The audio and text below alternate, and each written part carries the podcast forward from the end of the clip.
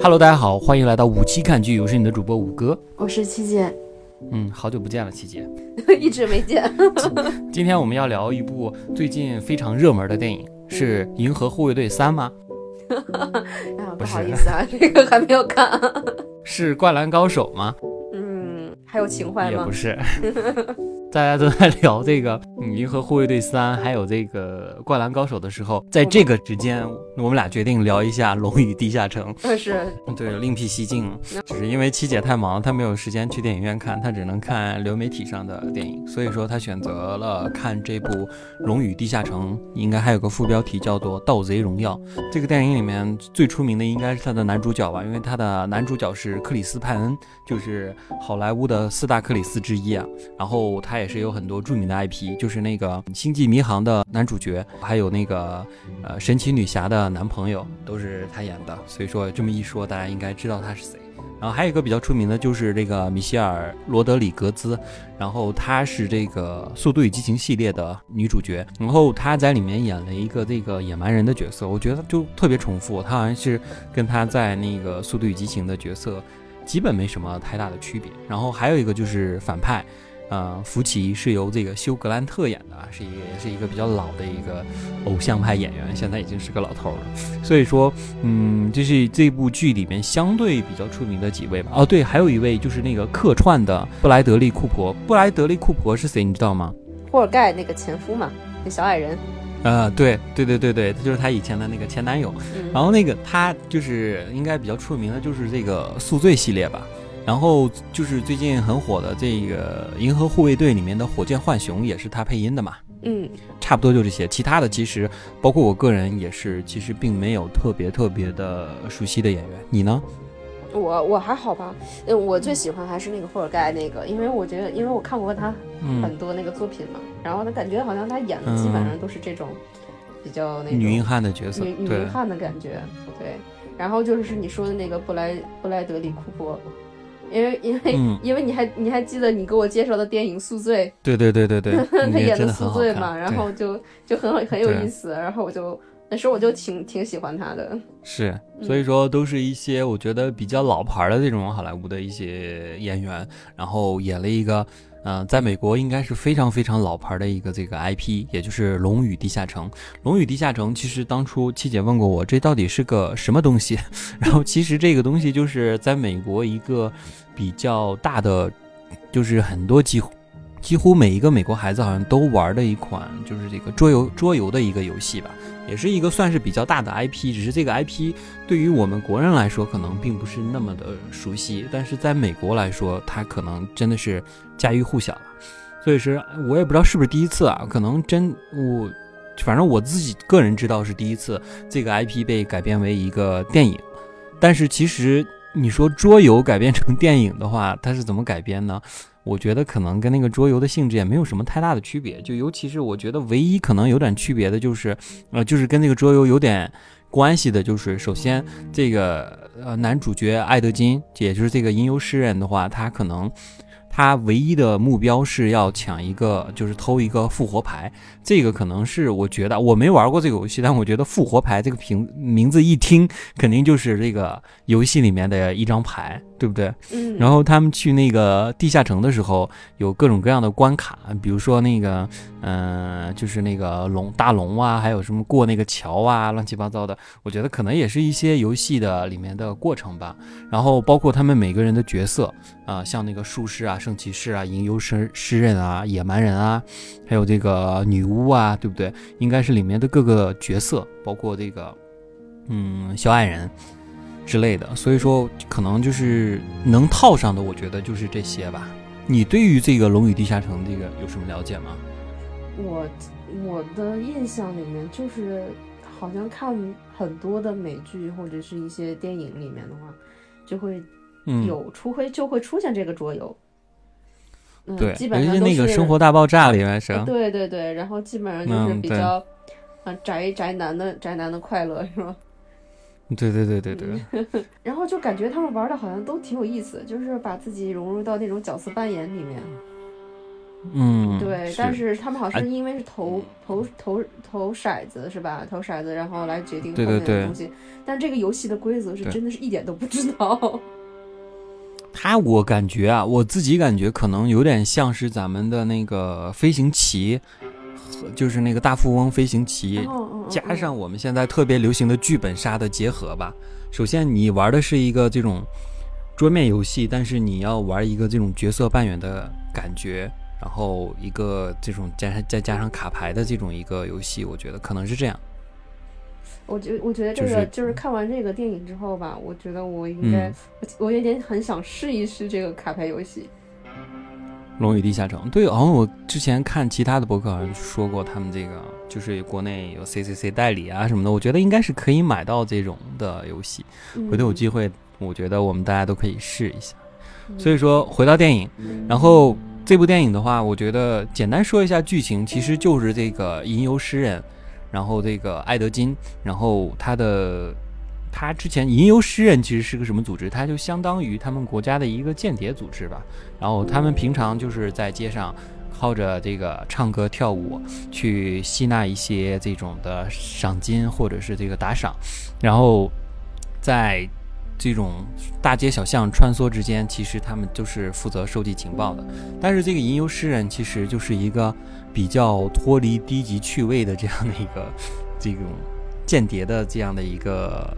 身份吧。所以说他们其实是自己来说是没有什么任何的利益的。所以说。长时间的过着一个贫困的生活，让他自己其实对自己的价值产生了一个呃思考吧，就是为什么我每天就是就是累死累活，冒着生命危险，我却得不到任何的这种财产，所以说他可能就动了一丝丝的邪念，他偷了一块儿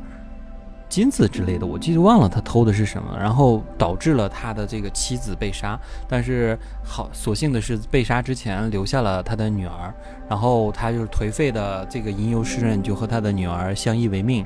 然后就碰到了这个野蛮人，就是也就是米歇尔扮演的这个野蛮女野蛮人吧，然后跟他一起生活在一起，然后就把这个嗯、霍尔盖，然后把这个女儿养大，然后养大的同时呢，他还就有了一些其他的朋友，然后共同去嗯、就是偷盗嘛，他们就是盗贼嘛，然后去偷东西，然后他的目的其实要偷一个复活牌。然后把他的妻子复活，但是在这个过程呢，其中有一个叫做福奇的人，就是把他们背叛了，导致他们都被抓了起来。于是他和霍尔盖，就是这个电影的一开始就是越狱，然后去救这个，呃，去跟自己的女儿会合，然后继续去拿到他的这个复活牌。因为他在就是最后被抓之前，他把他的女儿和这个复活牌都托付给了福奇嘛，其实他也是被骗了。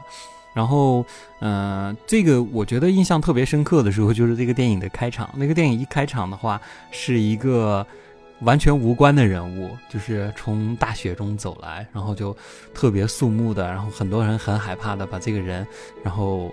放下车，然后再逐渐逐渐的把他押到牢房。你会觉得全程的这个被押的这个人。就是这个片的主角，而且他是听说是这个《龙与地下城》里面非常重要的一个角色，就是半兽人。你这个电影里面是没有半兽人的，这个半兽人只在开场出现过，然后特别帅气的走到了这个，就是这个监狱的浴室，就是那个监室里，然后瞬间就被这个霍尔盖给秒掉了，然后那个一开始的这个人物就下线，然后这个米就是这个霍尔盖和这个艾德金他们俩就。说想越狱嘛，但是他们每年有一次申诉的机会，就是可以，就是让他们提前释放，然后他们就一直在，就是说想想让那个那个我忘了那个人叫什么了，然后就想让那个人就说回来一起听他们的这个申诉，然后一直在等，一直在等，但是一直也没等到，但是他们还是把自己的故事说完了，所以这个电影就是以这种讲述的方式来开始，就是把他们前情的故事就通过他的讲述来说出来，也就是刚才我说的那一些剧情。然后最后终于那个审判官进来了，原来他是一只大鸟，然后他们就抱着大鸟就从那个那个楼上飞了下去。后来后面的人都大喊着：“你们被赦免了！” 然后其实就是白越狱了。然后但是他们还是越狱了，就是去见了这个夫妻嘛。见了夫妻以后，然后就那个就是夫妻，夫妻其实最早他们之所以被抓，其实就是因为他和这个呃红女巫合作。背叛了他们，然后同时他也很觊觎他的女儿，就是他很看，就是很羡慕这个埃德金的这个亲情，所以就他把他他的女儿占为己有，变为自己的女儿，然后天天 PUA 他，就跟他说你你爸就抛弃你啊，怎么怎么怎么样，对吧？那么导致这个女儿就特别恨他的爸爸，但是其实这一切都是假的，所以说他的这个嗯吟游诗人埃德金的目的就是把他的女儿救回来，但是。因为这个福奇在这个城市成为了城主嘛，所以他们也没什么办法。于是，他们决定找到曾经的这个战友，也就是这个法师西蒙，西蒙，然后一起去那种。但是这个时候，他们的这个人员比较薄弱，于是西蒙就又找了一个他认识的，我觉得里面特别我特个人特别喜欢的一个角色，呃，是一个德鲁伊。德鲁伊是什么？德鲁伊就是一个变身人，他可以变成任何的动物，然后就是这个变身。变形人多利克，多利克，然后一起去组成这个团队，然后去冒险吧。然后他们首先呢，就是要拿到一个这个帽子。于于是，我觉得我自。这个电影我觉得很多的这种搞笑桥段我是非常非常非常喜欢的，就是他们去墓地里挖那个士兵的那个过程，因为他们每挖一个士兵只能问五个问题，然后然后然后他们就会挖到第一个，然后他每说一句，然后说哎这算一个问题吗？然后那个那个那个被挖出来的那个僵尸就会说啊算，然后这一个问题就没了，所以说他很容易就浪费掉五个问题，于是他们就不停的挖不停的挖，然后说然后又挖到一个人说。哎，那场圣战，然后你你发生了什么？他说当时我洗澡，然后一不小心摔死了，然后就，然后就没办法，然后只他只能他只能在那个他只能在不停的问，然后然后说哎，还必须问问他五个问题，如果不问完五个问题，这个人就你知道他没法再死死过去。对，然后终于他们问到了最后一个人，大概闹清楚那个东西去哪儿了以后。然后他说啊，那我们走吧。然后说，哎，你再问他五个问题。然后他说，我问五个问题了。然后他们就全走光了。然后那个尸体在那说，哦，shit，他刚才问的我好像是第四个问题。Hello。然后就就我看这点的时候，没没，真的我被要被笑死了。然后那个就是巨搞笑，对，为了让他继续死，然后问了一些很很无聊的事情。你你你喜欢什么菜啊什么的？二加二等于几？然后那你最喜你最喜欢什么书？你最喜欢什么书？然后那个那个尸体在那说了很久啊。对于书来说，我觉得是这样。哦，反正最后就是他们就知道了这个帽子其实到了那个法，就是一个圣骑士那里嘛。然后就是这个圣骑士叫亨克，还是一个比较脱离了低级趣味的这样的。我一直以为他是个坏人，你知道吧？就是他是装的，但他真的就是一个好人。那么他们就一起去真正的地下城去抢这个头盔，然后这个头盔金色头盔被一个龙守护着，就是这么俗套的剧情。其实就是我们在很多电影里看到，就是这个。龙守护着这个头盔啊，什么守着金子呀，还有这个，其实我觉好听说他的很多灵感就是来自于《龙与地下城》，但是这种的桥段我们真的是看了很多很多很多遍了，尤其在迪士尼的一些电影，所以说就我觉得就很很老套嘛，但是还是有一些蜥蜴，就是那个龙是一个大胖龙，然后在这里面，对，有 那个胖龙已经走不动了，只能靠滑滑行，然后去吃人。然后同时，术士也得到了他的一个头盔，还有一个装备，就是传送门。就传送门是非常非常重要的一个道具，我觉得这一段还是挺好看的。就是他们通过传送门来不停的去偷盗一些东西，这个还是挺有意思的。然后最后就是一个，哎，对，说到了就是后面的，就是他们被抓起来嘛，去了一个大棋盘，其实那也是一个龙与地下城的一个就是棋盘的感觉。然后有很多的那种富人在那个塔里面去玩游戏嘛。首先我投我投注这个那个，然后我是个什么什么角色，其实就相当于那几个人在玩《龙与地地下城》这样的一个游戏。然后他们就是，嗯，在一个相当于斗兽场里面，然后在迷宫加斗兽场里面这样的一个场景。其实那个场景里面出现了很多很多的这个人，就是他们之外的那几个人物，你会发现他们的造型跟《指环王》是一模一样的。就是《指环王》里面的各个角色，甚至连衣服都是一样的。小矮人啊，是不是盗用了其他人的剧组？可能我觉得《龙与地下城》也多多少少借借用了一些这种托尔金的设定吧，就包括矮人啊、乱七八糟的这些。所以说，嗯，我觉得就是最后其实就是很俗套的，他们就是打败了这个女巫。然后得到了复活牌，但是其实就是因为当就是这个霍尔盖在战斗中死掉了，于是他们选选择就复活霍尔盖，而不是复活他的妻子，然后整个电影就一个大团圆结束了。然后所以说，就是这样一个比较，我觉得非常非常好莱坞的一个神话冒险电影吧，甚至有些迪士尼，我不知道这个出品方是不是迪士尼啊，但就很有这个迪士尼的感觉，然后的这样的一部电影。然后这个电影呢，我觉得就是总体来说算是比较欢乐，然后这种特效大片。然后如果你可能喜欢，我觉得你不用喜欢《龙与地下城》的这个 IP，但是就是你但凡你知道一些，比如说什么圣骑士啊、法师啊、什么野蛮人啊、牛师啊这些角色，你相对来说看的其实也能够看看出来一个大概吧。所以说，对你就是在你你的角角度来说，你觉得这部电影好看的点在哪？就是它里面有一些很小的小道具啊什么的，它是可以在后面拍出大用场的。嗯嗯，就比如说那个魔法意志手环，对吧？前后呼应。对，就是前后嗯呼应做的很好。然后其他的话有意思的话，我觉得可能就是说，像这种魔幻的题材的这种东西，就是这种喜剧，好像很长时间没出来过了。嗯，是的，而且它的这种魔幻的这种打斗，我觉得也挺精彩的。其实就是很特效的一个，就是很开心的一部大就特效大片的那种感觉。对，但其实也没有什么太深的东西的往往深里走，可能它本身它就是桌游出来的嘛，对吧？你就不会说是对，太怎么直击人心灵，或者讲一个怎样的一个故事。但是它其实就是每每一每一个桥段都似曾相识的感觉。哎，对，是的，嗯，你像那个，你像那复活牌出来的时候，嗯，其实你可以想象到，可以想象中，就是，嗯，就是他会复活霍尔霍尔盖，因为对那对肯肯定不会复活他妻子。对，反正就是感觉这个嗯东西都是意料之中，嗯，对，套路内的，对。然后就我也确实觉得他的每一个片段好像就好像在哪儿看过似的，但是而且你有没有觉得他他很多精彩的片段哦，就是嗯嗯，怎么说呢？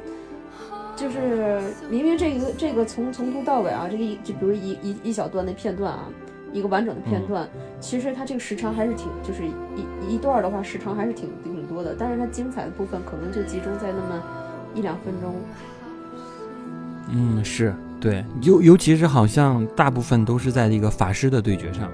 然后其他人呢其实动作场面并不算太多。嗯，对，嗯，还有霍尔盖，可能他打一些小兵，然后剩下的这种对决，就是这也就是这个红女巫和他们这个阵营里面的那个黑人法师，两个人黑人精灵法师两个人之间的对对决啊，真是 buff 叠满的一个法师。而且我你觉不觉得这个这个这个红红袍女巫，哎呀，好厉害呀！嗯但是后面 因为就很很快就被秒掉了。嗯，对，很快就被秒的还秒掉了是是情理，就是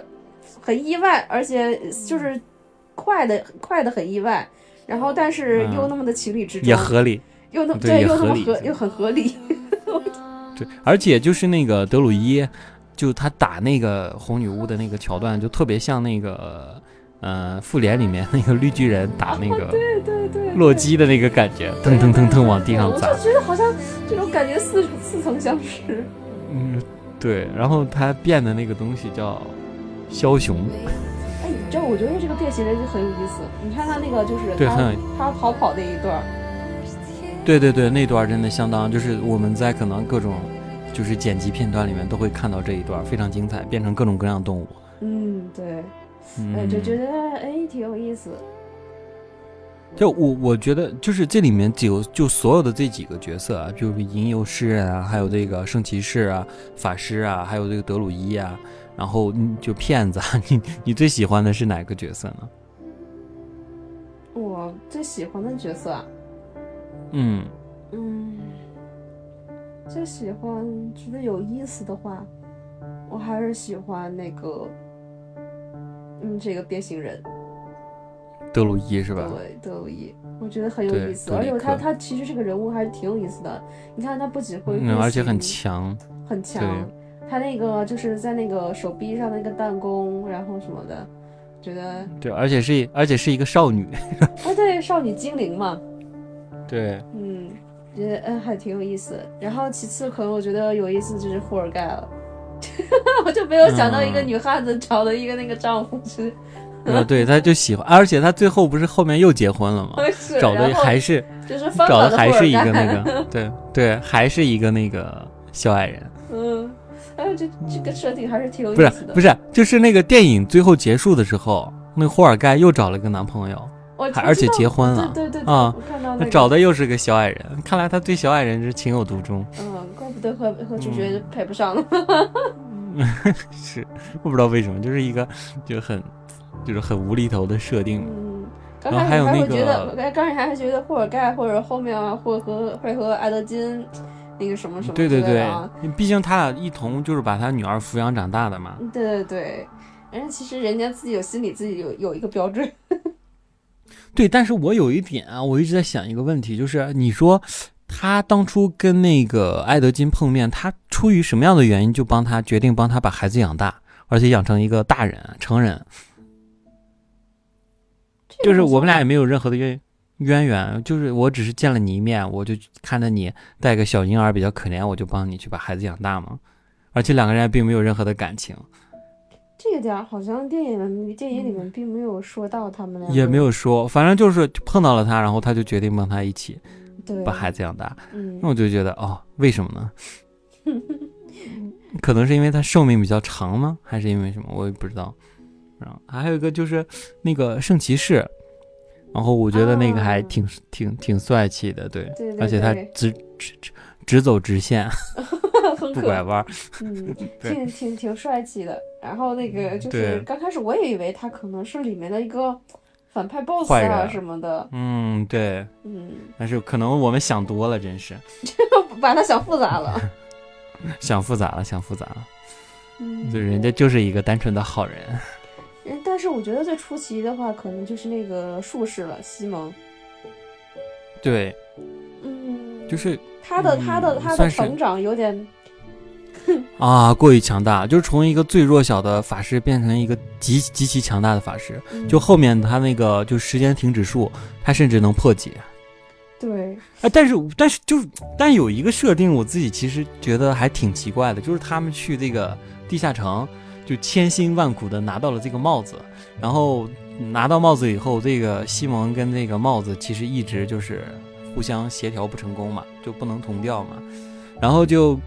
就导致一直他们说，如果能同调的话，他就变成一个强大的法师，就随随便便就能赢。但是问题在于他一直同调不成功，但是最后最后他终于同调成功了。于是他戴着个帽子干了什么？就发了一个波儿，把其他的小兵打倒，后面就再没用到了，就是不知道也也没在哪里是吧？也也没说这个帽子在，甚至这个帽子在最后大决战的时候就没出现过。是的，嗯，他没有，就这点而且他没有戴帽子的时候，就把那个时光时间停止的时候，我觉得就已经，对，嗯，所以说我觉得这千辛万苦拿回来这帽子是为啥呢？我感觉是不是就是怎么说呢？就是为了提升他的那个，就是突破自我嘛。他不是说阻挡他的嗯强大的一个东东西，就是他自己嘛。他已经突破嗯了，然后就可能就不需要这个帽子的加持了嘛。对，那有可能哦对，就是已经已经变强大了是吗？嗯对，就是好吧，就是，但、嗯但是我觉得有点莫名其妙。莫名其妙就变得极其强大那种。嗯，对。嗯然后还有一个设定就是那个，他们那个在那个就是，呃，在那个就是那个，迷宫斗场，你还记得吧？它有嗯一个对的，像那个 jelly 那个这个果冻的那个东西，对对对，那个东西好像进去之后人会就化成就融化。被对融，掉。他们其实在里面待了挺长时间的。哦就是你看，刚开始，刚开始有一个人进到了那个果冻里面，他们也就是去别的地方跑了一圈再回来，那个人已经变成白骨了。对啊，但是他们自己进去了以后，过了那么长时间，只是皮肤烧红了而已。是，对，就这两边时间基本上一样的，就觉得啊，好吧，主角主主角光环吧，可能 都没事儿。嗯，其实其实这个嗯怎么说呢？这个整个整部电影吧，你要说它好笑的点，其实还是很多的。但是嗯，就是比较比较比较好笑，但是就是也比较无脑。其实说白了，对，不需要带脑子去看。嗯，对，你要看个开心就行。其实我是分两次看完的，我对我就是嘛，就